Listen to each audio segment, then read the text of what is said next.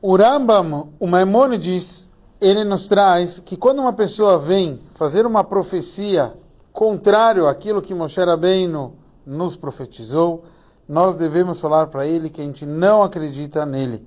Por quê? Porque nós próprios ouvimos Moshe Rabbeinu, a sua profecia, a outorga da Torá e etc. A princípio, o Rambam não deveria trazer motivo nenhum, porque é simples, ele está indo contra a Torá.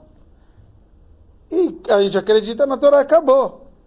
Explicação para isso é que existe uma vantagem no sistema de profecia, existe uma vantagem no sistema da Torá. A Torá, ela é divina. É a vontade de Hashem e ela é imutável.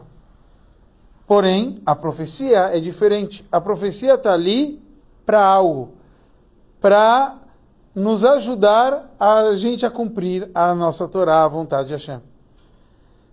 Por isso, para o homem, a profecia é mais próxima dele, porque ela é mutável, porque ela está falando com o ser humano. Então tem uma proximidade da profecia junto ao homem. Essa é a vantagem do trazer, porque a gente viu a profecia de Moshe Rabbeinu na, no, na outorga da Torá.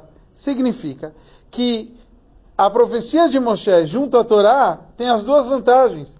Tem tanto a vantagem da profecia, que fala com o ser humano, e tanto a vantagem da Torá, que ela é imutável.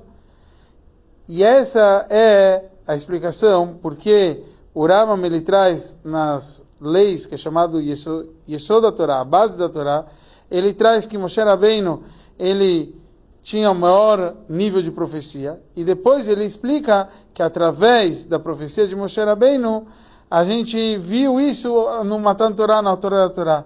Porque, que nem a gente falou, a gente tem tanto a vantagem de profecia e junto a vantagem da Torá.